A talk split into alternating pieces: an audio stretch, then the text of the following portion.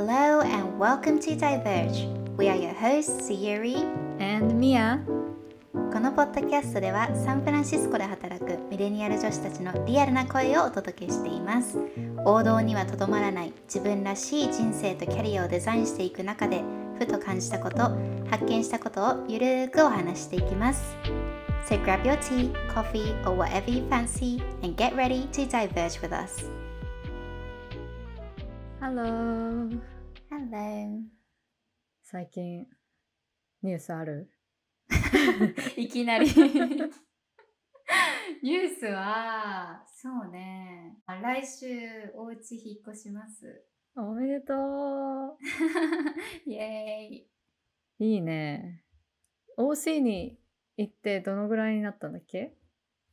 今ちょうど2ヶ月ぐらいうん。なんだけど、まあ、OC に引っ越した理由が主に2つあって、うん。一つが、あのーリモート OK になって、まあ、ちょっとサンフランシスコね治安が悪くなってきたりしてたので もうちょっと平和なところ行こうかなって思ったのと2つ目がまあしばらく多分カリフォルニアいるなとなってお家を買うことをこうコンセラーし始めたんだけどその時にちょっと南カリフォルニアも見てみようって言って OC 訪れたらすごくいいねとなったんですが今回ついにお家を OC に買いまして来週お引っ越しになりました。おめでとうございます。いやでも長い間探してたよね。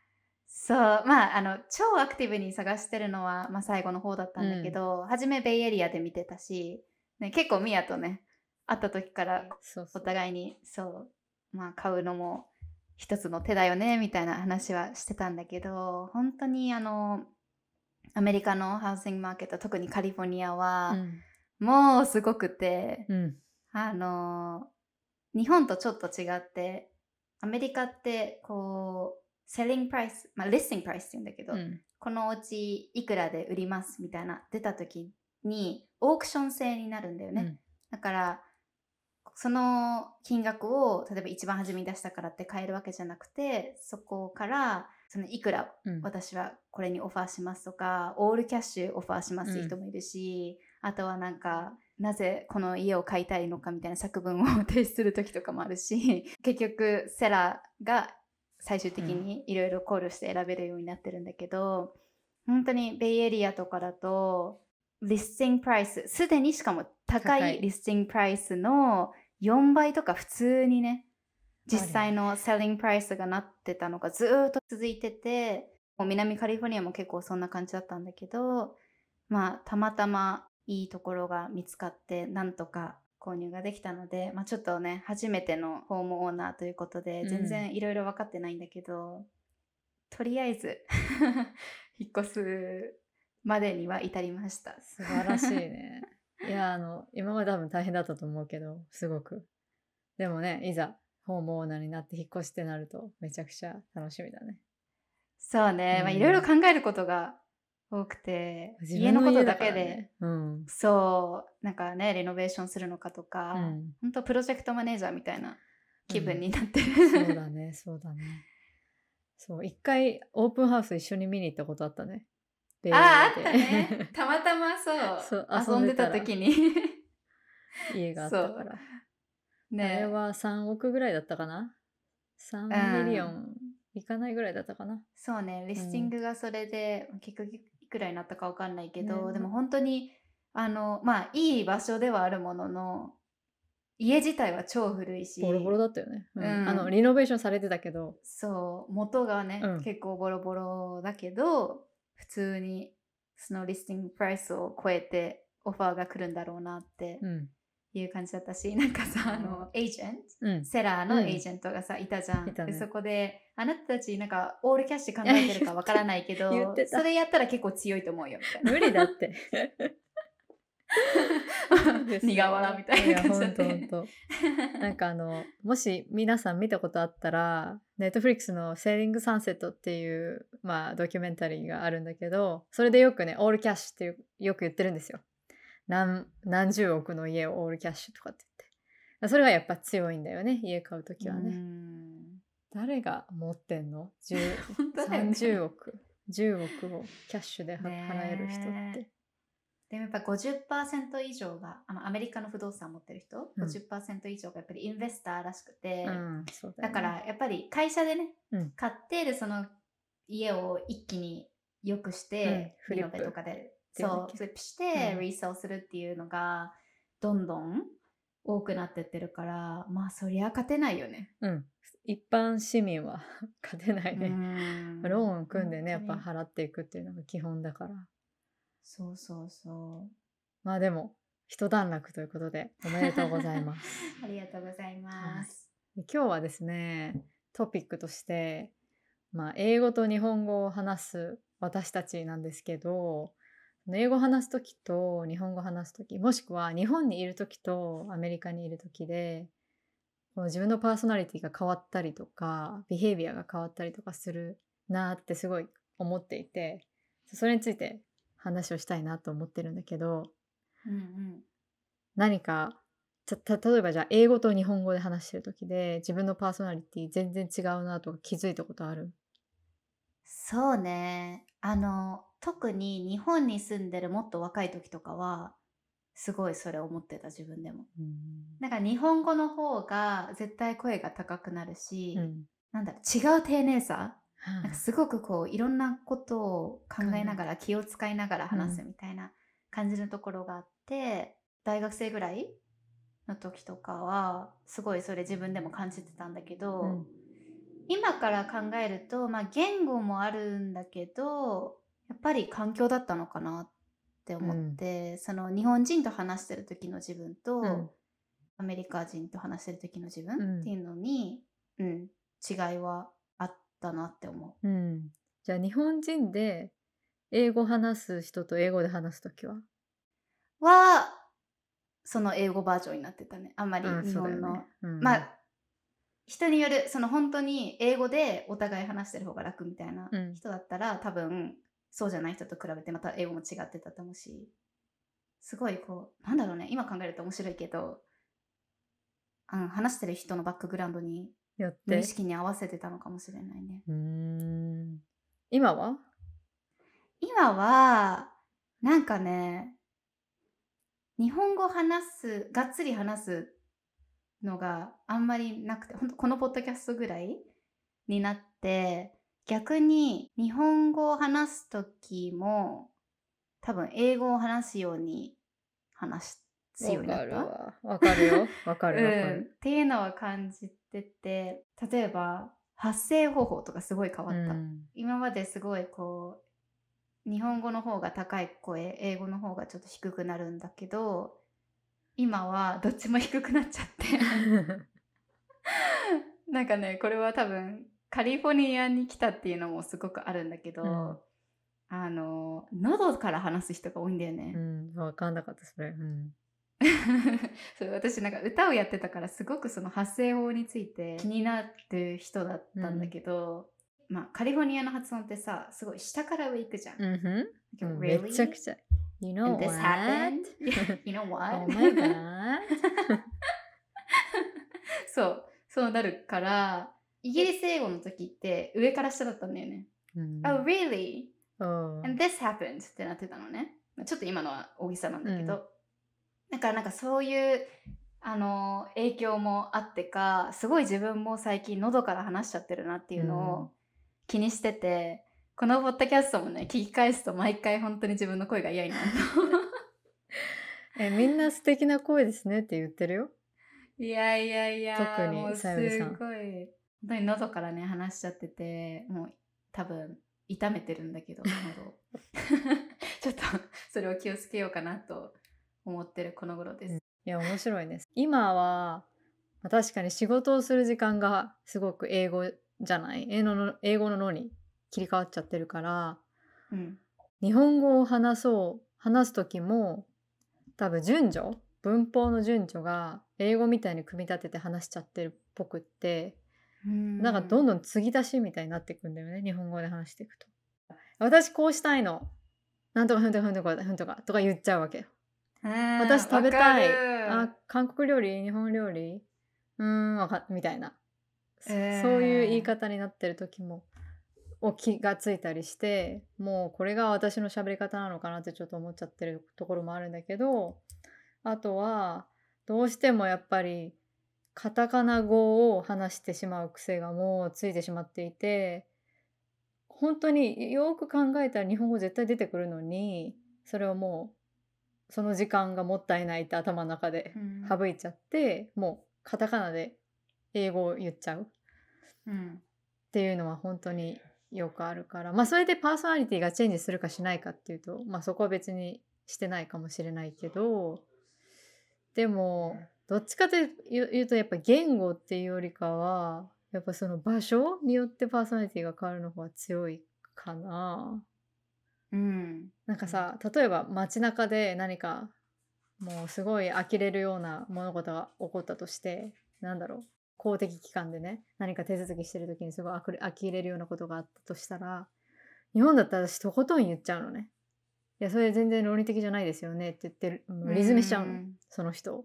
いやあなたこうおっしゃいましたよね。でこうでこうでこうでこうでこうですよね。なんでこれじゃダメなんですか？みたいな感じですっごい責めちゃう癖があるんだけどアメリカはなんか銃出てきたら怖いなっていうのがうん。いっつもどこかにあってある程度したら引くんだよね。もうこれもういいやってもう引いちゃうの。そうあとは例えばこの A さんに話しかけてて全然辻褄が合わなくて全然物事が進まないってなってももしかしたらもうここで諦めて B さんに話したらこれうまくいくかもしれないっていうちょっとなんか希望もあるからある程度したらもうふって諦めて違う人に話しに行くっっていうのも、うん、やったりするからもうとことんこの人に説得させるみたいな気持ちはね全くなくなっちゃった。アメリカにいるうん。確かに。まあなんかさ日本ってやっぱり特にこうプロフェッショナルな関係時、うん、だとなんだろ厳しいよね。う、うん、みんなやっぱりある程度こう向こうが言ってることを理解しようってするし、うん。うん。そこのねなんか前提の安心感とか期待値っていうのが結構高いと思うんだけどアメリカだともうなんかそれが ないから あのこっちも期待してないしん初めから、そうだからそういう意味では本当にもうこの担当者は多分無理だから、OK it's okay thank you みたいな感じで、うんそうそう聞いてね。もうやめて、うん。そうそうそうまた違う時にかけてみるみたいのは私ももう何回もしてる。うんうん。そう。まあそういうパーソナリティチェンジももちろんまあパーソナリティチェンジというかもうそれが生きる方法になってるのかな。うんうんっていうのはあるかもしれないけど、まあ、あとはもう何されてもアメリカだとエクスペクテーションが低いから OK っていう何怒るとか感情にならないの？えなんで？とか思わないけど、日本だとちゃんとやってくれるでしょ？って思ってこっちもやってるからえなんでダメなんですか？これ。みたいな、うんうん。それもそれがすごいふざけた理由のことが多いからさ日本の場合。ハンコがとか。で私の証明書がパスポートを持ってったら「いやパスポートは証明書にならないんですよね」とか言われて「じゃあ何が証明書になるんですか?」みたいなとか、まあ、そういうので呆れることは多いけどね。うん。うーん。確かにね。なんだろう。アダプタビリティとかフレキシビリティが逆に日本はきっちりしてる分うん。すごく少ないなって思うことは多かったけどなんか日本でさ5分電車が遅れるって言ったら結構なんか「Oh my gosh」みたいな、うんうん。なんでみたいな思うけど、こっちで15分遅れるって言われうん。て、やっとなんかああそう、ううん。That's 日は frustrating みたいな。運が悪かった。そうで30分でさすがになんかうん。あー最悪。みたいな。うん。そう。やっぱりね期待値っていうのがすごい違うなって思う。うん、そうだね。あとは、あの、ちょっと言語のところに戻るかもしれないんだけど、この間なんかパーソナリティチェックのサーベイをやってたのね。うんうん、で、それが英語だったの。で、多分50問ぐらい、結構ある、50問ぐらいあるやつで、そのあなたはこういう時にどういうふうに感じますか？みたいな、1から10でグレードしてくださいみたいな内容なんだけど、英語だったから、英語を喋ってる体で、こう答えてたのね、それを。うんうんで例えばそれはイントロバートかとかエクストロバートとかだそういうのを測るような指標の質問があったんだけど途中でこれ私日本語で答えてたらちょっと答え違うかもって思ったの。うん例えばそうあなたはじゃあその新しい人に会ってエネルギーをもらう方ですか？みたいな。まあそんな内容じゃなかったけどまあそういう意図の質問だった時に、なんか日本語だったら、まあ、878ぐらいなんだけど英語だったら556みたいな。なんかちょっと低いんだよねそこが。とかなんか自分で気づいちゃってあやっぱり無意識に英語を喋ってる時と日本語を喋ってる時の性格は違うんだなって思った。それは日本人とか日本の環境だったらそうだけどアメリカじゃないのかな？それか本当に言語なのかな、うん、いや言語だと思う。へえ、うん。うん、え例えば病院に行く行為を日本でします。ってなるともうもう脳みそ空っぽでも行けるわけ私は病院に。うんうん、であーなんかお腹が痛くってチクチクしてなんとかふんとかでいついつから症状があってみたいなのを言う言うんだけどまあアメリカでも同じなんだけど なんか心構えが違うの。病院行くぞ。何言ってるかわかるかな？うーん。確かにみね、うん、言語の壁とかがあったらねただただ行くっていうより、例えばさお医者さんからスモールトークされたら、うん。どう返そうとか。そう。絶いう対ことも含めて多分、うん。めっちゃ話すよねこっちに。めっちゃ話してくる My patient なんとかがとかって言って他のペーシェントの話し始めたりとか。逆にさこの間日本帰ってたじゃん、うん。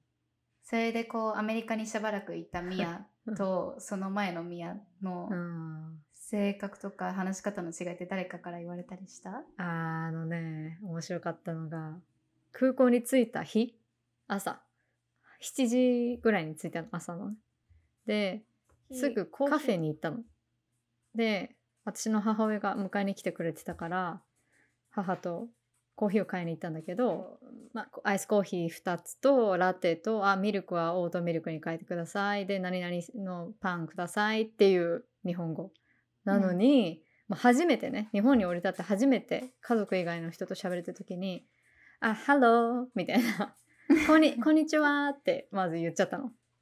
お店で。えこうまずああのコーヒー屋さん買いに行って「こんにちは」って言ったの。で それにうちの母が「うん?」って反応しててで店員さんも「おここんにちは」みたいな。そっか言わないもんねこんにちはね言うよねでも「店員さんはーい」ってまず言うじゃん。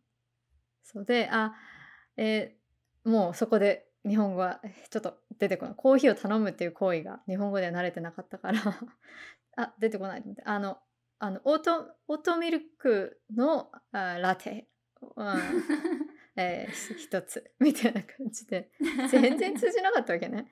でもううちの母が「もうもういいよ」って言ってあのオーツオーツミルクラテひ一つみたいなすごい流暢に言ってくれたんだけどあれは自分でもちょっとびっくりしたね。ね。でもすごいわかるよ。なんかなんかミヤとかだともう話し慣れてるからまだいいんだけど、なんか日本の例えば私が今はな働いてる会社に興味あるみたいな感じで、うん。あのズームコールとかするときにもう本当になんか自分でも何を言ってるのかわかんなくて、うん。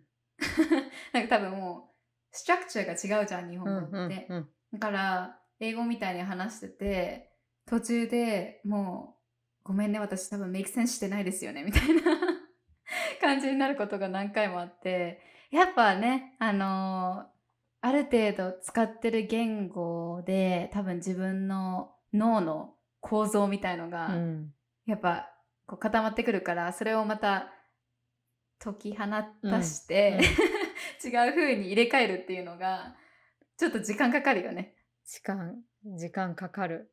言語以外だとある？違い。うんいやでも服装は全然違うんじゃないかな。うん超違う。別に私日本でもあのすごいじゃん。なんかコンビニだけでもすごいちゃんと、ねちゃんとした格好を着て、うんハイヒール履いてなんか髪巻いてる人とかすごいたくさんいて全然そういう人じゃなかったけどでももう本当今パジャマで別に一日過ごしても多分浮かない。浮かないね。うん。うん 特にね、ベイエリアとかさ、超お金持ってる人たち多いはずだけど、うん例えばすごい高級なお寿司屋さん行っても、あのシャカシャカのパーカー着たり してるし、特に雰囲気出ないんだけど、る。うん。なんかね、本当に服装とか自分の見た目、あと人からどう思われるかみたいなうん。ところは、もう本当に日本にいた時が100だとしたら、今10とか。うん。うん。どれだけ自分がカンフタブルに服を着れるかにシフトしてっちゃったかな。うん。work from home とかっていうのももちろんあってなんだけど、でもやっぱりね、一般的に見て、まずこう、街中でハイヒールの音がしないし、うんなんか逆にちょっと日本の時の格好してたら浮いちゃうだろうなって思う。いや、まあニューヨークとかいたらちょっとまたね、違うんだろうけど。そうね。日本の格好すると絶対浮くし、あの、たまに日本人の人見かけて、多分、もう本当日本の服のまま歩いてる人を見かけると、あ、来たばっかりなのかなって思う。アメリカでも服装でわかるよね、うん日本の人かどうかって。うん。うんうんうん。そう、だから、もうそこはもう本当に気にしないっていうか。でもまあ、日本帰ってもそこまで気にしてなかったけど、うん。周りに言われるかな例えばすごい変な格好でコンビニとか行こうす行こうとするとさその両親に「えその格好で行くの?」とかうん。うんあこれはダメなんだみうん。ね、なんか肌見せすぎじゃないとか、うん、あったね。でもなんか私すごい、なんか社会的にこう、マナーみたいのうん。をすごいエクスペクトされてる感じを日本では結構あの感じていて、ある程度きっちりした格好でいなきゃいけないとか、まあ女性としてこうエクスペクトされてるんだろうなっていうのを、たいな本当に無意識に多分感じて、うん。自分の行動にも出てただろうなって思っていて多分それがもう喋り方とかうん。服装とか全部に出てるんだけどなんか例えばね買い物特に服を買いに行く時とか私本当に毎回疲れちゃってうん日本で？なんかす、うん、うん。例えば綺麗ななんかショップ行く時にあんまなんか適当な格好で行きたくないなとかうん。あと店員さんもさすごいあの対応の時の声とか、うん。トーンが全然違うじゃん、うんうん。だからなんか私もそれに頑張ってなんだろう答えなきゃみたいな、うん 気分になってすごい overly 丁寧に話しちゃうのね。それがなんかすごい疲れて本当にオンラインで服買うようになったんだけどそれで、うん。なんか今でも日本で例えばデパートとか行くっていうことを思うだけですごいどって疲れる。うわー。面白いね。でも、うん、あの試着はめんどくさいなって思うな。あわかる。そのえ見せてくださいみたいな。そう言われた。なんでみたいな。そうそうそう。いや いいですみたいな。自分でも見たんだけどってなる。うんなるほどね。あそれはでも面白いね。そうなんか向こうもさアテンティブだから私もなんかちょっとこうアテンティブになんなきゃってうんうんうんうんうん。なるんだよね。まあほっといてくれないからね日本のお店は。後ろの方についてくるっていうか そう。なんかね緊張感が。うん。まあいい意味でもだからこそああいうサービスができるんだろうけど、うんね。なんかすごい私までも緊張感うん。がなんか伝わってくるから、うん。私もそのバイブスに包まれてしまうんだよね。あのすごいガラガラの服屋さんとか入れないや。確かに、ああわかる。うん、ちょっと見てあ誰もお客さんいないなちょっと入りにくいなみたいうーんそうね。アメリカだったらあんまりそれ確かに今言われると思わないかも。なうん別に空いてても混んでも。うんでしょ？うん、うんだってほっといてくれるもんそう行くし、まあ、仮に話しかけられたとしてもやっぱりもうちょっとこう気軽に返せるんだよね。うん。I'm just looking みたいうな。ん。まあ、向こうからこうすごくアテンティブに話してくるっていうのもあるけどこちらもちゃんと対応しなきゃみたいな、うん。うんマナーっていうところから来るのかな。プレッシャーを感じるんだ。アメリカで私あるよ、一つ。うん、すごい緊張するところ。何？あの グローシャリーストアのブッチャーセクション。ああ、わかる。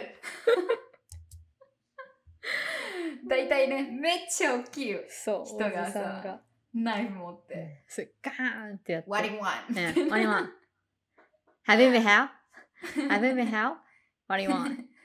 そう、ブッチャーショップはお肉屋さのん。セクション。そう。うん、そう、お肉屋ん。さんで、グロッサリーストアとかにもね、そういう切ってくれたりするそうそうセクションがあるんだけど。量り売りしてくれるんだよね。そう、大体。で、そこで買った方が美味しいから、量り売りを買いたいんだけど、めっちゃ緊張する。うん。でもね、すごいさ、カウンターが高いじゃないですか。わわかる？だから声をね、めっちゃ張らないと、んって言われるわけ。そうだから、half a pound! みたいな。Can I have half a pound of this? みたいな。しかもなんかね、え、何作るの？みたいな。え I 言ってこられたわ、この間。don't know, just buying meat. I don't even know I'm gonna make みたいな感じ。What are you gonna do with this? ってこの間言われたわ。あ、あ、あ、あ、とか Stew? I'm going to cook beef stew. Please don't kill me. なんだろうね、あの、みんな感じてんのかなあれ。わかんないけど。でもさ、うんすごい優しくない大体みんな。いやそうなのよ。うん。なんか。だから向こうから来たら本当子供が買いに来たみたいいやな そうだね。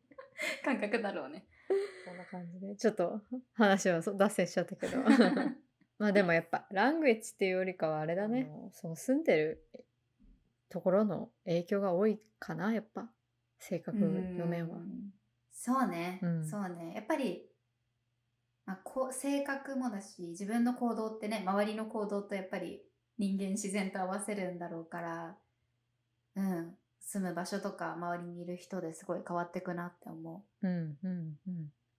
なんか時間の捉え方も日本はささっき言ってたその5分電車が遅れたらもう It's a big deal だけどでさほんと1分遅れるとかって友達からさ連絡が来たりしない？待ち合わせ時間に「あごめん3分遅れる」とか。う。私の友達みんな遅刻魔なんだよね。いや私結構あったのよ「あ3分遅れる」とか「いやうん。10分以内はい3分いよ」みたいな。いやー10分過ぎたらちょっとあれ大丈夫かなって心配するけど10分以内は大丈夫よとうん。思ったりでも確かにね、あの遅刻に関しては、日本の方が私も緊張感持ってた。でしょ？うん。うん、私も今もうすごい緩くなっちゃって車だし、うんまあ、大抵30分だろうみたいな変な見積もりがあって私の頭の中に。でなんかクラッシュとかねハイウェイクラッシュとかあるとさゲッみたいな。でも もうどうしようもできないからごめん遅れるみたいわかる結構みんな出てからさ、うん ETA、そうだね estimated うん time, time of arrival か。そういう感じだよな。うね。ん、今出た。うん。I'm leaving now. いや。わかる。それは。でもなんかみんな結構さ、きっちりしてるじゃん。もっときっちりしてたのよ。日本にいる時。なんか今とかパーキング探しでその待ち合わせ時間過ぎちゃったみたいな結構あるのね私。うんうん。とかもごめんって感じ。そうでもね。やっぱビヘイビアは言語よりもその周りの人とかの環境が強いってことがよくわかりましたね。はい、クリアになりました。はいあでもなんかアメリカあるある話しても面白いかもと今思っちゃった、ああ、確かうに。ん、日常でね。まあ仕事でもそうだけど日常生活でも、うん、あ、それやってみよう。うん、あとなんかさ、他の国にいる人の話聞いてみたい。うん聞いてみ例えばたいね、わかんない。イタリア行って、うん。こういう違いをどうやって感じるかとか、うん。うん。ぜひね確、かに。他の国、まあ別にアメリカももちろんなんですけど、うん。いらっしゃる方いたら、フォームより教えてください。教えてください。多分銃の怖さって言ってるのは私たちだけかもしれない。アメリカだけかもしれないけど。確かにね。はい。ありがとうございます。はい。次のコーナーです。Weekly Hot Finds のコーナーです。イエーイ。イエイ。今日ねもう皆さん知ってると思うんだけど最近あの Trader Joe's っていうスーパーにすごいよく行くようになって、うん、オリジナル商品？を売ってうん。る、そうだね。ヘルシー、まあ、添加物とかあんまりうん。使ってない商品かつ安い、安い。うん、っていうスーパーで多分アメリカ全土にあるある。あるよね。あのハワイにはないけどね。ハワイ州あ確かにハワイなかったわ。そう。なんかねサンフランシスコ住んでた時はあの本当に市内だったのであんまり車でどこか行くとかいうのがあんまりなかったからいつもホールフーズをオンラインで頼んでたんだけど、OC に来てから、まあ、車で移動することがメインになったのでトレーラー・ジョーズに行くようになっていやすごいねあそこは。もう今更感あるけど私からすると、うん。いやほんとねすいません。いえいえ。品の循環がすごいのよ。うん。売れなかったらもうすぐなくなっちゃうの。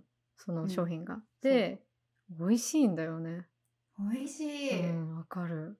ねえなんかアメリカにある冷凍食品とかさ絶対美味しくないでしょっていうまあ私のバイアスで思ってたんだけどねえなんかまず変なもの入ってない。うん。もう日本の多分食品よりも全然炭化物とかないしなんか一個一個普通に美味しいしあと幅広いよね。冷凍食品といってもチキンナゲットとかじゃなくて例えばフォーとかうん。小籠包とうか、ん。